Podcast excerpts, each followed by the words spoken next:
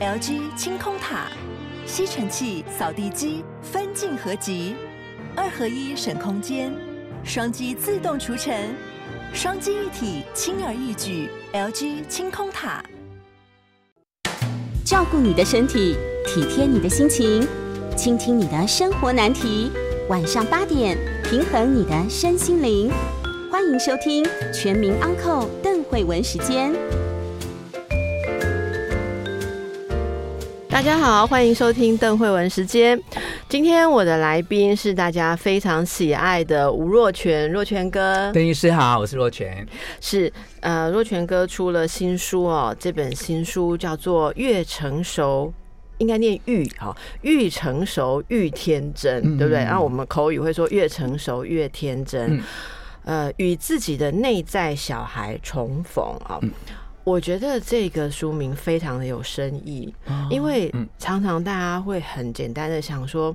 啊，找自己的内在小孩，就是去重新去宠自己的内在小孩啊，然后感觉这个小孩曾经受过什么创痛，受过什么忽略，我们现在自己好好的疼他，满足他。可是往往如果你只停留在这样的层次，你会觉得内在小孩的世界跟你外面的现实世界是两个世界。嗯，我们只能常常会穿梭在这两个世界当中，然后会觉得里面的那一套没有办法带到外面。可是大家如果读这，个呃，若泉哥这本书，你会发现，呃，其实里面谈的是到达了一个如何把你的内外真正的整合起来，所以你自己不再是割裂的一个状态哦。所以我自己觉得非常的感动，这本书里面所写到的，今天就要来跟大家分享。我们先请教若泉哥，你对成熟跟天真，好这两个词是是怎么去呃？理解哈或描绘，嗯嗯嗯，我觉得邓医师呃本身是一个非常纤细的文学作家，另外就是呃你自己的精神科的专业啊，你刚才一开场就把这个，我觉得讲的就是我真的在创作的时候一个想法，也是我。真的是年过半百以后的人生的体验哦，因为我一直就是一个觉得自己内在跟外在都是蛮天真的人啊。那可是，在现在的社会里面，你如果在很世故的、懂得应对进退的、懂得在人与人之间的摩擦或创伤当中，懂得保护自己或节制某一些外来的入侵，如果一直在这样的境界里面，我们就会在那个事故当中，这个天真就会变成有一点被压抑的。但是，我们如果不去重视这个跟别人的应对进退，不去观察别人可能在某种时候会让我们受伤的时候，而又很直率的做自己，那个天真就会变天兵嘛，哈，所以就是会变，让人家觉得你很白目这样啊。但是我觉得真的就像这件事讲，我觉得是我们华人社会常常讲一个境界，就是见山是山，见山不是山。可是我们怎么到？最后到达可以是见山又是山，就是我在跟这个世界互动的时候，我依然可以真诚的做自己。但是当别人不管他是有意或无意，他是呃善意或恶意，呃侵害到我的领域或践踏到我的情感，或像书上写，他就利用到我的善良的时候，那我怎么去回应这个世界？我依然可以给出一个真诚的自己，但是我不要让自己有受伤的感觉。好，那我觉得。这个是很重要的一个体会，能够能够越来越做得到。这样子就是比较成熟，嗯嗯嗯，就是您您的嗯成熟的第三阶段的人，因为我觉得我们呃第二阶段那个成熟就是我保护自己嘛，然后我就呃虚与蛇尾，我就呃好像呃能够跟对方呃互动的很好，可能可能是我压抑的或修饰的，或有一种刻意的保护自己，或者是为了讨好别人。可是到了第三个阶段的时候，我觉得我们可以呃放下这方面的顾虑，那某种程度，我觉得那个内在要。必须是强大的哦。当你内在不够强大的时候，其实任何一个来自外界的风吹草动，你都会觉得它对你来说是一个危害的警讯。可是当你好见过很多的风浪，见过很多的这种外在的刺激跟伤害的时候，你会慢慢会回到自己的内心世界，会觉得说，第一个可能是我真的已经强大到那个也伤不了我。那第二个就是我的价值观已经不是在这个层面上面。啊，当我觉得我的价值观不在这里的时候，那你跟我应对什么？我跟你去计较什么？好像都已经云淡风轻。我觉得这根本就不是问题的问题。嗯嗯。那么是怎么样可以往这里去迈进哦？我我我在想，您刚刚提到的自己内心的那种那种强大，或者你书里面有些地方也写到一种安定，好、嗯一种稳定、确定、嗯确定这样。嗯那个东西是怎么样去呃，我不知道是磨练还是说是是一种清理之后达到的，因为您刚刚提到。经历过够多，哈，嗯。可能就一些小事不再会扰动。但我们是不是也见到很多人，嗯。他经历过创伤之后，嗯变得一直都没有康复，所以嗯每一次的创伤并没有让他内在更稳定，嗯。而是他变得越来越敏感。越，厚对，然后变有的人受过大风大浪之后哈，那个受伤那个茧痂好了之后掉了，然后又生出嗯新的皮，对不对？嗯。可是有些人的那个痂一直在那里，然后都不能碰，嗯。你是不是有这样的情况？是是，我为什是。么会有这样子的嗯两个路线？嗯嗯嗯，我想我们身边的确会有很多这样的朋友哦，就是他会把他过去的创伤的经验嗯当做是一个。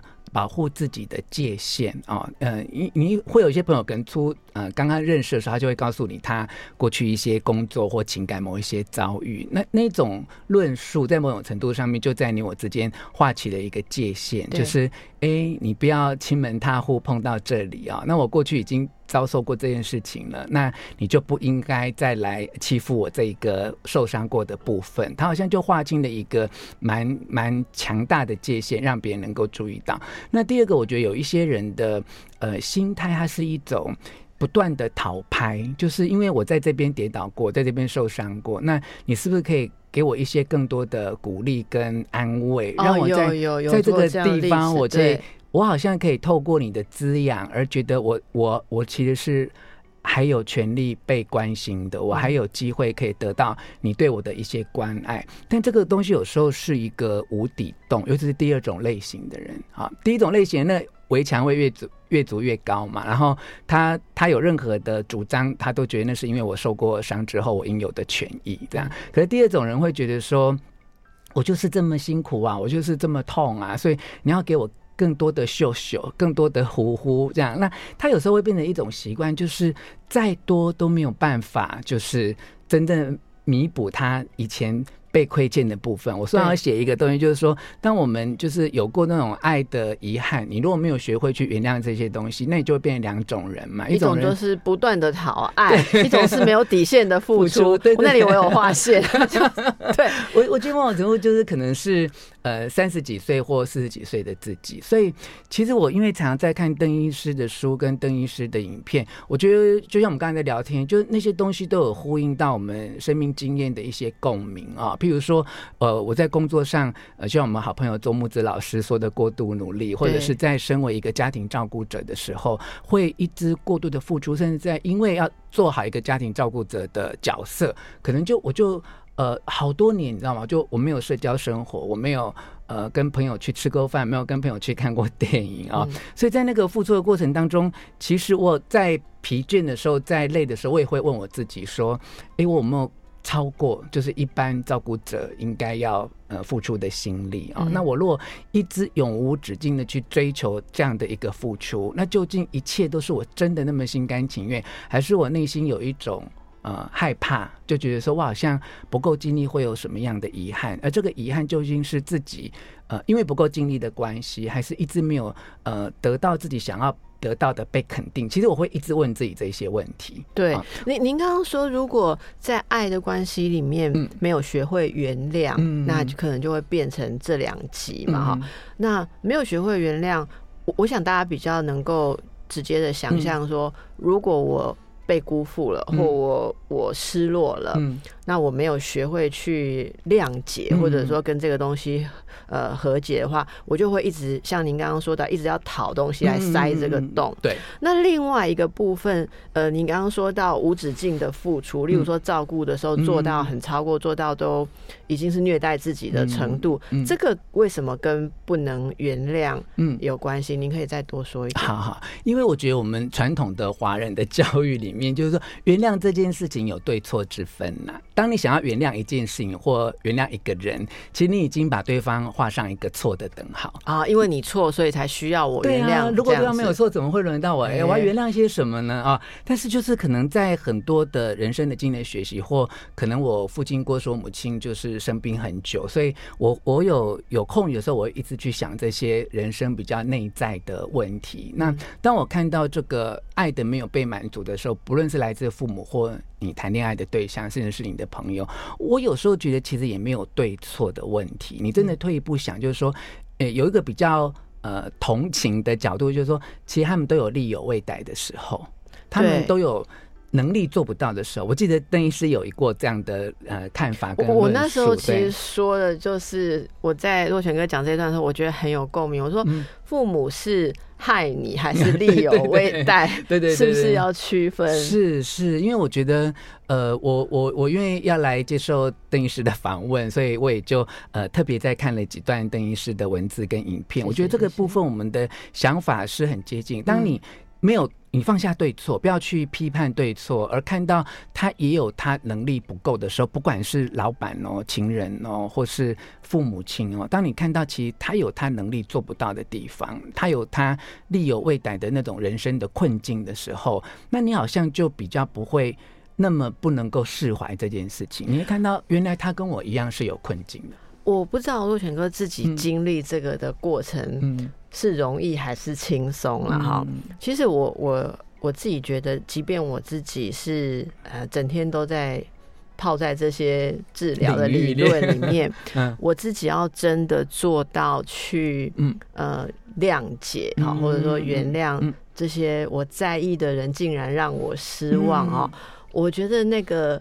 也不是很容易达到，我对我自己而言也是很漫长的过程。您自己也有这样的经验吗？还是你一下就达到？我看我可能因为就是那么没有社交，所以我都大部分时间都花在自我对谈。所以在那个对谈过程当中，我发觉自己其其实也错了不少。好，当你自己也会忏悔到自己有错的时候，你比较容易看到对方有利有未来的地方。因为你如果一直坚持自己是对的，自己应该被怎样的对待，你就会看到对方做不好的错误在哪里。当你放下那个对方也没有一定要应该怎么对待我的时候，我觉得一切好像好很多。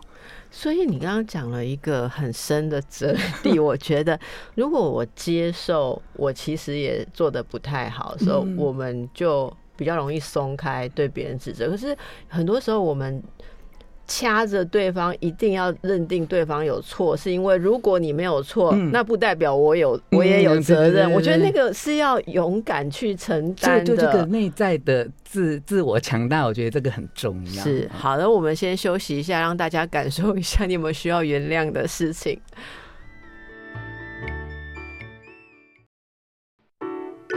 大家好，回到邓慧文时间，和我在一起的是吴若权。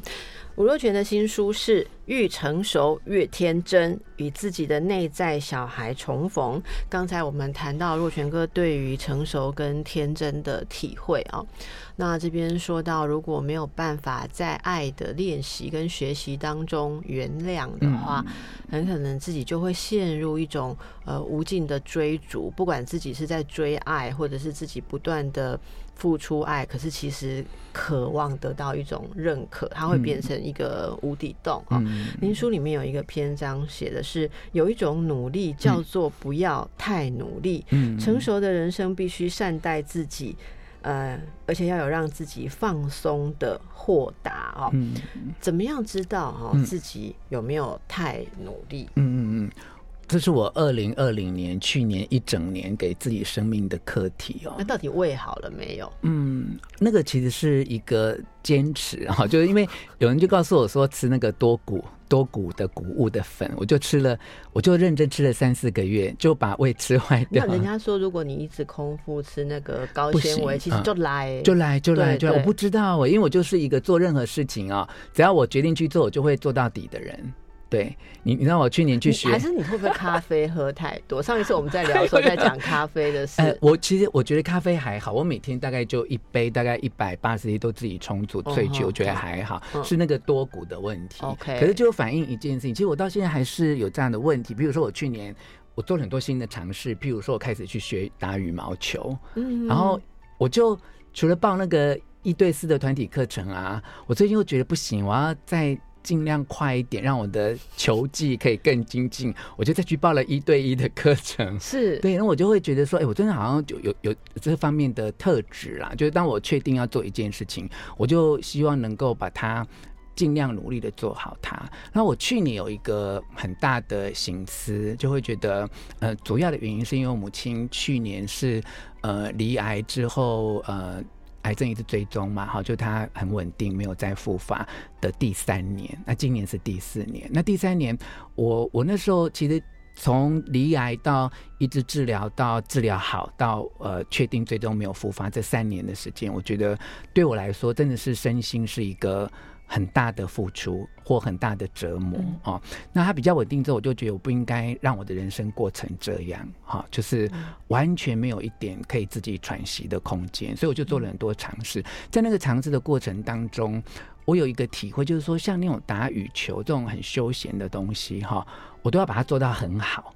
那就有一点过度哈，因为其实你刚刚说打羽球，我以为你就是找一个好朋友，然后有空的时候去公园打一打。结果你还也是报报了课程去做这件事。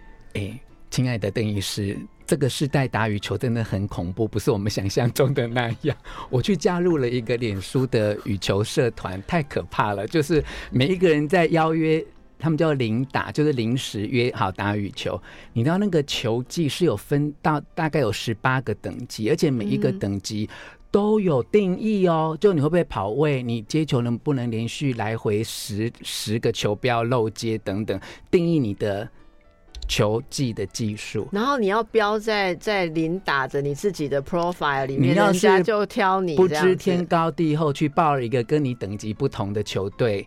那一场球你自己会打得非常尴尬，而且然后会觉得很羞羞耻这样。而且下一场人家没有人要再约你了，因为他觉得，哎，你这种球技这个 level 怎么来参加我们这种 level 的球队？哇，好，总之呢，我就是。觉得自己好像做很多事情都太认真。另外就是有一个，嗯，因为你知道我身边很多朋友就是都有失眠，呃，睡眠的困扰嘛，哈。那聊起来发现说我完全没有，我就是那种一沾枕头就立刻一秒零点一秒就会立刻睡着的人。对，本来有点洋洋得意，觉得我完全没有睡眠困扰。后来你知道我是个人好学的，我看了很多睡眠的书之后，发现这也是一种睡眠障碍，就是白天太累。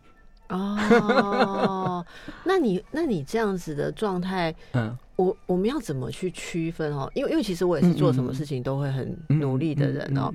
那最近因为在跟木资聊嘛，聊过度过度努力嘛，我就觉得这很有意思。是，那我在想说。当然，身体会告诉我们，对不对？如果身体出现失调，嗯，显然就是提醒你说你没有善待自己。就是这个这一篇里面跟大家前情提要一下，就是若泉哥发现自己为什么胃不舒服哈。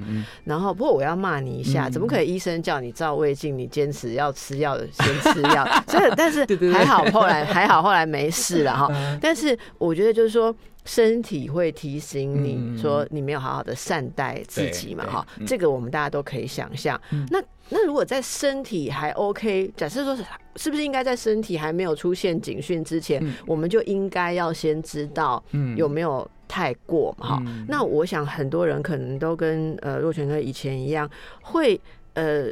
习惯把自己的潜力或者耐力要就是 push 好，要推到极致。那的确每一次推也都还有东西，呃，可以可以成就的话，那如何觉得这是？这是太过，这这个东西能不能除了身体的讯号之外，可以从其他方面去呃读到？嗯嗯，我觉得这是一个很好的观察跟问题而已。逐渐就邓医师真的很用心去体会，呃，我书上某一些句子，就是其实我后来发现，我过去啊，在二零一九年哦，我真的一直觉得自己很大的特质。你如果在二零一九年。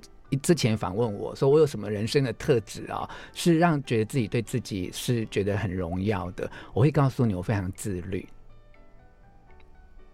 对，你你有跟我讲过对。类似这样的事情，例如有一次聊到写作，那我全哥就说，如果是有什么，就是真的想要做一个作家的话，嗯你半年要出一本书。嗯。哎，你好像那时候是说你你有时候是三个月，你最早曾经说前三个月，所以这本书是第一百五一一一五。一一五嘛，对，哈，可是相隔一年哦，你就知道我有改变了，你有进步。有进步。然后我那时候听到的时候，我真的嗯。吓傻，你知道吗？然后我还记得我有很像讨价还价的小孩，我说那一年一本可以吗？这样哈。然后我前哥还很认真的说，嗯，如果你觉得一年是一本是比较适合你的节奏的话，那你就是要保持哦。对对对啊 然后那时候真的觉得完全觉得说，哇，原来一个作家的自律是这样子。对，可是那是之前，那就回答这个问题，就是说，等到有一天，我觉得这个努力跟自律是一种过度，就是你过度自律，那怎么去觉察？除了身体跟你的警讯之外，我觉得这也是相关的，因为我从我母亲的病体身上会发现，她都是用身体的讯号来让我们看到她自己，或她自己知道她哪一些地方要去修正，所以我也会、嗯我也会一直警告自己说，我不要到那一步，因为嗯等身体来提醒我们，可能很多事情就会来不及了。嗯所以在整个二零一九年到二零二零年，我对自己的反省就是，我这么自律，但是我真正有自在吗？哦，那个自在其实，呃，我们现在在很多这种灵性的书上会说当下啦、灵在啦，哈、你有没有在做那个当下自己的时候？其实我常用这个东西来，呃。呃，就是自我检讨。嗯那我会觉得说，那个自在其实不是什么自由自在这么呃表面上的意思。那个自在其实是你在当下那个临在，除了认真跟努力之外，你有没有一种悠闲、一种安适、一种不要紧张的豁达？这样哈。那其实我每一次问自己，其实的答案都是否定的，都是没有的，因为我就是觉得我是紧张的，我是求好心切的，我是呃不容许自己犯错的，不容许自己浪费时间的，而且以前我觉得除了这个之外，嗯还有一点是大家谈到您的时候，嗯都会说到您对人真的非常的体贴，啊、我都以前我都你觉得。现在还是啊。你看，我如果收到你的书，一定有一张你亲手写的小纸签，而且还是角落小生物。你怎么会有 角落小生物？对，哎我我我其实是呃，好像真的是我觉得家庭教育啊，因为我父亲就是一个做事情对别人的设想比较周到的人啊。嗯譬如说你刚才讲这个书，这个，因为我会觉得呃，因为。你不一定要留这本书嘛，哦，你可能看完也可以分享给朋友。那我直接把它嵌在那边的话，那会影响你将来的天啊，你想的这么的细腻哦，那我哦！就用一个那个纸胶带贴起来，因为你可以轻轻把它原来撕下来。你这样子贴，还有这一层 这一层贴心，我的确有一，的确我曾经有会有这收过，一定会有收过一嗯些书，嗯因为在第一页签了名，所以不好。转送出去。你讲转送好客气哦，对对，但是我给你的书我就签在第一页，所以我没有要让你丢掉，我会珍藏。对 好不体贴的我也不。好可，是那是我现在一直在找那一本书，因为他寄到电台去，然后我哦我我一直在找那本，没没我再带一本给你，没关系，没关系，没有上面有你的签名，这样讲，万万一你在别的地方发现，你就要当然不是我的错，因为一直在找那本。总之呢，就是觉得说要要放自己一马，要放自己一马。那你现在有调整了，或者慢慢就是你讲到那种我有进步放吗松，？对有不对？看到我有进步放。放松的没有，因为因为作为你周边的人，对你你的那个那个体贴仍然没有丝毫的减少啦，所以好像没有在这个地方感觉到差别。不过我觉得那种放松，我我自己我其实是很容易焦虑的人。因为我自己很容易焦虑，所以我必须要走这一行。那我也觉得，在这种放松当中，哦，有时候要突破一个迷思，让自己放松，不一定会让你对人对事的品质下降。我我觉得找到那个那条线的时候，就会知道以前有时候做的过度的事情，并没有让你旁边的人更舒服，嗯也没有嗯让事情真的呃更好。嗯我我觉得对我来讲，那是一个很不容易的体会。那我们再休息一下。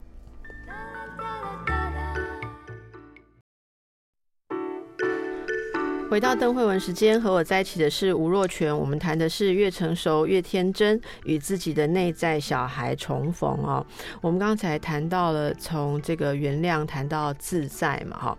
那这里面其实让自己自在，很多人就会呃就没有办法自在，然后很很多很会会过度这样督促自己的人，就听到这个就会担心说那样子我会不会整个。呃，品质变差哈，我我的 performance，我的作为会不会变差？这里面其实我觉得有另外一篇呢，就是你呃，这个若泉哥有写到说，您的母亲其实就是为家庭付出非常非常多哈，然后呃，可能说他的青春都投注在你们身上，那等到他现在需要你照顾，好，然后你也花了很多的时间，这中间。你你觉得你是无怨无悔的啦哈，但是你也会感受到说，呃，如果把自己应该说照顾的时候，照顾一个人的时候，如果付出到自己其实。状态不好，嗯，那那对彼此其实都会是一个很不愉快的经验。是是是，其实像很多家庭可能都有不同的故事啦。可是像我这种的故事，我觉得也蛮典型的。因为我母亲病倒的时候，我两个姐姐已经出嫁了嘛，哦，那呃家里就是我跟我父亲跟母亲，所以很自然的就是呃变成我要。自己去呃处理很多这些医疗跟照顾的决策，好，那我母亲本身那时候其实呃因为是二十几年前，台湾这种外籍看护也不是那么那么样的普遍，所以她也蛮心里面也蛮排斥的，好，那那时候我刚离开微软公司，啊，我最后一份工作在 Microsoft，那我自己做了一个气管公关顾问公司，然后正好是嗯。呃，事业就正好起来的时候，因为其实创业第一年都很辛苦嘛，啊，一年多之后，我变成我比较有一点时间的弹性跟自由，哈，就是可以把工作交给我的同事去处理，哈，因为毕竟是自己创立的公司嘛，那就很自然，在这个过程里面，就好像呃，变成一个嗯，没有没有特别要去选择，就是自己负担起呃居家照顾的责任啊。那我们共同的好朋友吴淡如啊，他常常就在。在跟我开玩笑了，他就说：“哎呀，人家家里都是有钱出钱，有力出力，哪有像你们家这样，你要出钱又要出力？” 那其实像朋友的这些对我的心疼或对我的观察，哈，虽然都是玩笑话，那其实我听了之后，一方面让觉得很疗愈啊，就觉得这个朋友真的很为你着想，哈，为你在亲戚朋友听不到的地方讲了一句很公道的公道话。可是你知道，我就是一个非常容易就自我反省的人，就是哎，听到这种。别人讲这种说，哎，别人都是有钱出钱，有力出力，为什么你们家就是你又要出钱又要出力？那我觉得非常提及，而且有被安慰到。嗯，那我就会问我自己，哎，为什么我对这句话这么提及，觉得这么被安慰到？我到底内心有哪个地方有受伤吗？或哪个地方委屈吗？对对，我就会问自己这个问题。那其实没有非常呃。没有理性的去劝告自己说啊，没有啦，不要胡思乱，因为我的另外一个自我也也不见得就真的这么理性这么温和。可是我就会问自己说，那我如果呃换一种态度，换换另外一种照顾的方式，那我会不会心态上面可以调整或不一样？哈，这个时候就像邓医师读到的书上，我就会回想起我妈妈在年轻的时候也曾经对我们或对亲戚说了一句这样的话哦，就是说我的。青春都耗在你们身上。他真的是有那么长时间？你说十几年，让连什么亲戚的寿宴、宴会他都没有出去。的确是，的确，我所有的亲戚都讲一样的话。而且我的出生那一天就是这样的事情。就我我是礼拜天出生，那外面下大雨，然后我爸爸就带我两个姐姐去参加就是亲戚朋友的婚宴，然后我妈就非常的焦虑，她就是很焦虑，所以在下大雨的状况下，我居然就早产，我就五十。早产五十八天来到这个世界，所以你知道，当我母亲在陈述这些事情，然后呃，我我感同身受的去了解她那时候的心情，她的焦虑，她对家庭的付出，嗯，她也许很也很想出去社交，嗯，但是她一直告诉自己不能，他要扮演好一个一个母亲的角色的时候，我会拿那样的心情、那样的情境、那样的环境来看我自己，然后我会得到一个比较。呃，不一样的解释哈，就像电影师在做这么多治疗的工作，后来慢慢发现，其实人生的剧本有很多套，可是到最后，你真的能够说服自己，就是找一个一个诠释的角度，哈，那个角度是让自己舒服的角度，哈，所以我就会用我妈妈的生命的剧本来重新诠释我现在的状况。我第一个问自己的问题就：我要像她这样吗？嗯，我要等到我就是更老一点，然后也许我没有子孙，但是我要对着我姐姐的所有的小孩或我的晚辈说，我把青春都。耗费在某某人身上嘛，哈！我把青春都耗费在某某人身上，来换得你们的自由。哎，对对，我就问自己说，我要有这样的姿势、这样的词汇，然后这样的说话的语气嘛，哈。那我就告诉我自己，我不要，我 不想要变成那样的人啊。所以有了这个答案之后，就说那我我如何可以真正的不要嘛？哈，我也不要假装很亲切，假装自己有。我觉得那个不开心就是在于两个字啊，就是你有没有觉得牺牲啦？我觉得邓医师在书上、在影片上来讲这件事情。那那你要怎么样改变你的方式？因为还是有那么多照顾的，还是需要那么多的心力嘛。那你如果还是要做到照顾妈妈，可是你又要让自己觉得有自己，那食物上如何？食物上我觉得有三个哈，一个就是我常常在照顾妈妈的过程当中，去体会到我在那个当下我得到的好处。好，譬如说以前我会觉得说啊，我就是在忙，我中午都要回去看他吃饭一下，我才会比较安心。好，可是我现在的想法就是说啊，这个习惯让我也很。定时的吃饭，你知道吗？就是像我们的工作，其实常常就是会没有那么定时的吃饭啊。那譬如说陪他去医院检查个什么东西，后来医生突然说：“哎，你也来一下。”然后就发现啊，我有某些地方也需要调整。好，那我会觉得说：“哎，的确，身为照顾者是有一些呃，就有一些当下得到的利得啦。哈，不是只有在付出而已。那第二个就是我会觉得，其实，在呃整个照顾的过程当中。我我觉得会一直让自己有一个照顾者跟被照顾者之间那种关系的反省，啊，因为其实很紧张，对，那种关系很紧张。然后，嗯，其实你不要看我，哎呀，这样我好怕妈妈听到，妈再我来上节目。好来，就是我怕妈妈会，她有一种，我觉得照顾者跟被照顾者之间是有一种很敌对的，因为你必须要。呃，告诉他这个不能吃，那个不能吃，或你这个时候要干嘛，那时候要干嘛。那其实这是一种很亲密的付出，可是其实关系都不会好，感情也不会好。我觉得那种张力哈，因因为我以前在医院服务嘛哈。我觉得那个其实啊，有时候生病的人其实要面对的事情很多，好病病者跟老者，那么有些时候他们必须要委托照顾者来扮扮演管理者的角色，就是你要当黑坏人呐，扮黑脸，因为他他这时候想想要像一个孩子一样的感觉，说我要吃什么就吃什么，不管我的血糖，我不管我的血压，我不管我的病情，我就是要怎么样就怎么样。他们需要活在这种感觉里面，然后幻想说，呃，我还是一个什么都可以的状态，不然会有时候会活不下去。是，可是他其实又。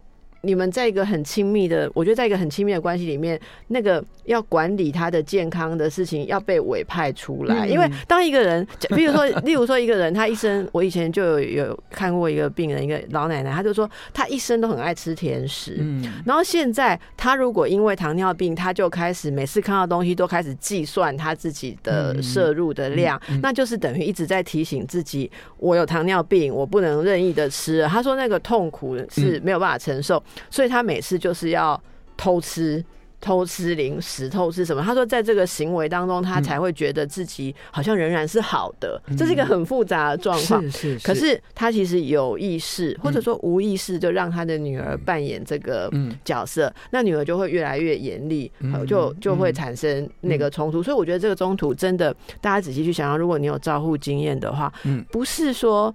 方法，而是这是一个必然的张力。是，那在这张力当中，就会觉得说，其实我付出这么多，可是为什么我们关系是越来越不好？嗯，那你可以看到那种姐姐啊、亲戚啊、舅舅啊，他就偶尔来一次的，或一个礼拜来一次，哎，他们关系都很好。嗯，而且有有时候说真的，身为照顾者是很心酸，就是你呃假装有事，或你真有事，就推门说，那我先出去一下的时候，你在那个穿鞋的门口。就会立刻听到你离开之后的现场就开始抱怨你，就是哎，你看你弟弟就是这样啊，什么事都不准我怎样怎样说，在那个当下会觉得说，哎，为什么我付出很多，可是我却是变成是关系最不好的那个人？我想已经很多听众有共鸣。对，那我我我究竟就是做错了什么？好，那我觉得这样的反省。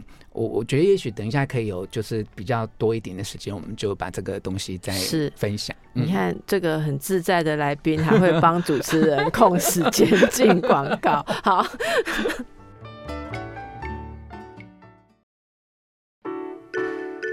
好的，回到邓慧文时间。今天在我们现场的是吴若权啊，谈的是越成熟越天真，与自己的内在小孩重逢。刚才我们听到这个一个很深刻的这生命的体验啊，在照顾自己母亲的历程当中，如何去呃看到说，其实被照顾者。跟照顾者中间那种张力，有时候让人觉得很寂寞，是不是？那您怎后来怎么去看这个事情？就两个经验，我简短讲。一个经验就是好多年前，我母亲。因为我怀疑他有一点失智的状况，一点点啊，我就陪他去医院做了失智的检查。那他是要隔离照顾者跟被照顾者，然后做一套问卷。那其实是一个很简单的问，就问一些生活起居的事情。可能社工师问我说，我我自己觉得我已经是呃很很很懂人性跟心理的部分。可他问我几个问题，我不晓得为什么。其实这个很简单的问题，可是我居然一直流眼泪，一直流眼，一直流眼泪。那个问题是针对你的照顾行为，还是针对你看？到的母亲的情况，我我觉得他是他是一体两面的问，他可能问母亲就是问那个就是被照顾者的部分，那问我们这边可能就是照顾者。那你眼中的母亲，这样其实就是一个很简单的问题，就是哎，你你你是不是觉得妈妈越来越衰弱了？啊，那他在家里，呃，这个呃寄东西是不是有时候会错乱？那你看到这样，你是你是很难过吗？或类似像这样，可是你就会觉得好像有一个很了解你的灵魂的人，然后一直在叙述一些你其实应该要提醒自己，自己要去觉察到自己内心深处的一些失落、感伤、孤单、寂寞，看到一个。老年人的生命的流逝，你自己的害怕跟惶恐，我觉得每一个日常的问题都一直在提醒这个。对对，好，那我觉得这是一个很大的一个一个觉察，就是我我觉得我应该要关注我自己以及我母亲。被照顾者那种心理的压力跟负担，我刚才有提到说，当我们一直有一种照顾者的感觉，其实有时候那个位阶不是很平衡的，因为好像照顾者的能力、资源、意识，你懂的事情好像都比他多，然后你要管他，你要约束他，可是你要把这个彼此的地位能够拉到平行，我觉得他需要一些调整、一些尊重。可是有时候是从，我觉得是从同理啊，跟嗯这个。一般讲同情，可是同情并不是那么悲悯的同情，而是真的是感同身受对方的感觉啦。好，举一个例子，就是我妈因为要控制血糖嘛，然后她就是不能吃你刚才讲的那些甜食的东西。然后有一天我要中午回去看她，然后我急着要出门，我就听到怎么房间嘘嘘说有一些声音这样哈，那我就我就想她在干嘛，我怕她跌倒，这样就进去了之后，我就发现她咻一下就跑到。床上棉被都盖好了。那以前这些事情他是很缓慢的，而且通常都是我要帮助他一半。我当时觉得很奇怪，那我也觉得哎，可能有什么。那我就因为我已经觉得我已经改改变我自己很多的脾气了，我就阿妈呢，我帮你就弄一下。就我妈就发现我手一伸到棉被的时候，她就像一个小孩子哦，她就把她的手打开，就里面就是有一个知名甜点店的凤梨酥。嗯。我超震惊的，因为第一个才刚吃饱，第二个马上要去医院验血，这个时候再给我吃凤梨酥，第三个是他居然手心这样打开。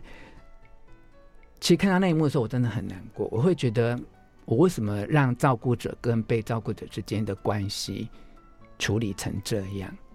嗯，然后我我以前会大发脾气的，我会说。